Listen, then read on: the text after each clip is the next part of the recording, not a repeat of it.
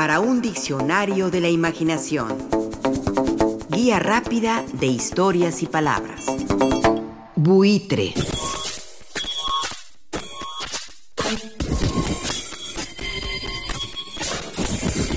El buitre no nos gusta.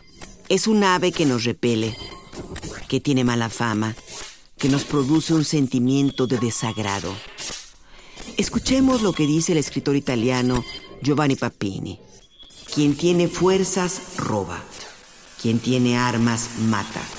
Quien está seguro de la impunidad se hace ladrón y asesina. No hay otra moral que la de los lobos, otro código que el de los buitres. Los buitres, como sinónimo de maldad, de lo terrible, de lo que está más cerca de la maldad que de la bondad contribuye a ello que es un ave de rapiña, un carroñero. Por eso en sentido figurado, llamamos buitre a quien es cínico, malvado, que gusta de despojar a otras personas de sus cosas, que se dedica con rapacidad al hurto y al saqueo. El buitre, al alimentarse de cadáveres, es el villano favorito de muchas narraciones. Esquilo en una de sus tragedias, nos recuerda el mito de Prometeo encadenado. Amigo de los seres humanos, Prometeo, un titán, nos comparte el secreto del fuego que ha robado de los mismísimos dioses. Zeus, al descubrir ese hurto, se muestra implacable. Lo castiga encadenándolo a una roca, donde debe soportar que un buitre devore su hígado cada mañana. Como el hígado se regenera, el buitre reaparece de manera cotidiana para infligir el mismo tormento. Acontece por muchos años, en un suplicio interminable y terrible, hasta que aparece Hércules, quien mata al buitre y lo libera de sus cadenas.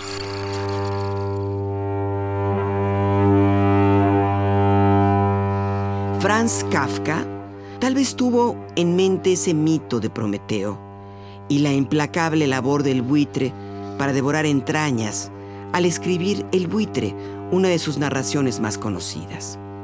El cuento inicia cuando un buitre picotea los zapatos, los calcetines y los pies de un hombre.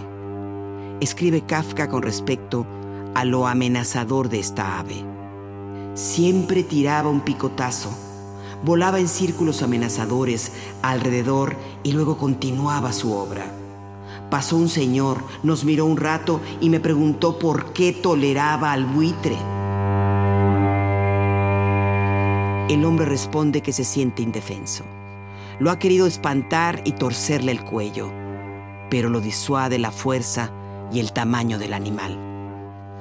El señor le propone matar al buitre de un tiro y se ofrece a ir a su casa por un rifle. Se tardará una media hora en ir y venir y le pregunta si puede aguantar a que regrese. No sé, responde el hombre, al que el buitre picotea los pies. Los tiene destrozados y el dolor es insoportable. El señor promete apurarse y marcha toda prisa por el arma. Esto escribe Kafka en voz del protagonista. El buitre había escuchado tranquilamente nuestro diálogo y había dejado vagar la mirada entre el Señor y yo. Ahora vi que había comprendido todo. Voló un poco más lejos, retrocedió para alcanzar el impulso óptimo y como un atleta que arroja la jabalina, encajó su pico en mi boca profundamente. Al caer de espaldas sentí como una liberación. Sentí que en mi sangre, que colmaba todas las profundidades y que inundaba todas las riberas, el buitre irremediablemente se ahogaba.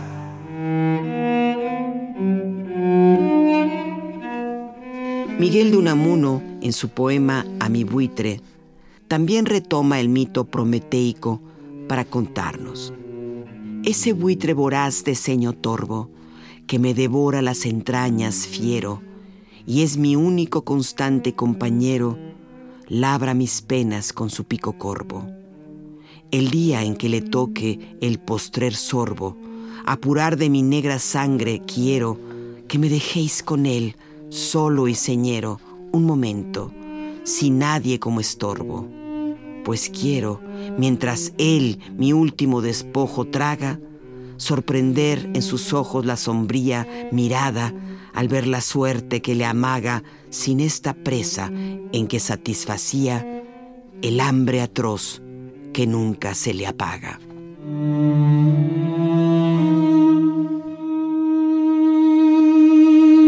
Como afirma la periodista y naturalista Elizabeth Reuter, el buitre quizás sea el ave más denostada del planeta.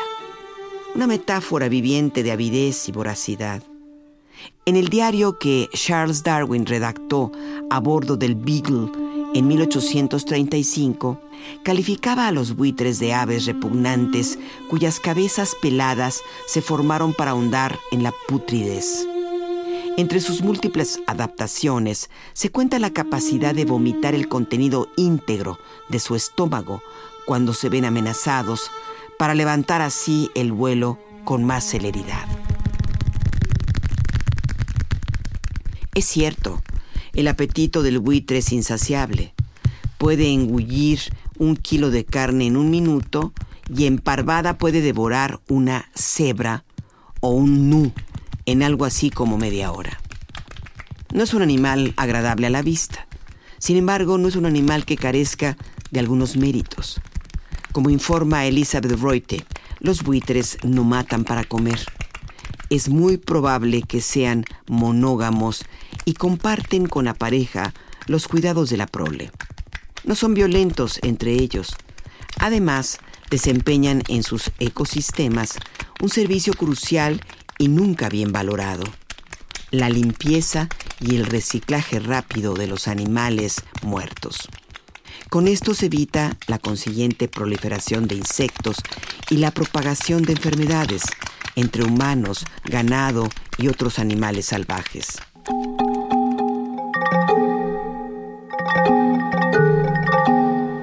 Dice Ignacio Manuel Altamirano, la envidia es un buitre que se alimenta de sus propias entrañas. Sí, es un animal con mala fama que provoca ese tipo de comparaciones. Un animal que debido a esa reputación se le aniquila, disparándole o envenenándolo. Es un ave en peligro que desaparece de sus hábitats naturales. El buitre negro, por ejemplo, ha desaparecido de África y en el mundo hay siete especies de buitre en la lista de peligro o de peligro crítico en cuanto a sus posibilidades de extinción.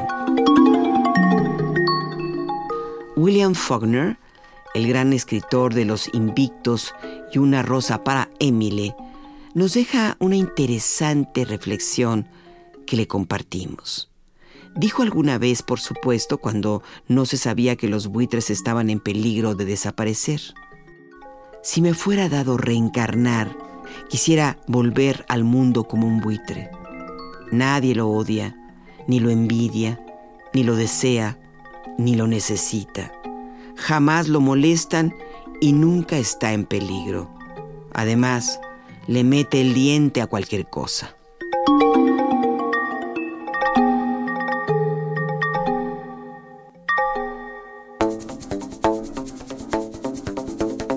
Participamos en este programa Juan Ramírez, Rafael Méndez, María Eugenia Pulido, Mauricio Carrera y Pilar Muñoz.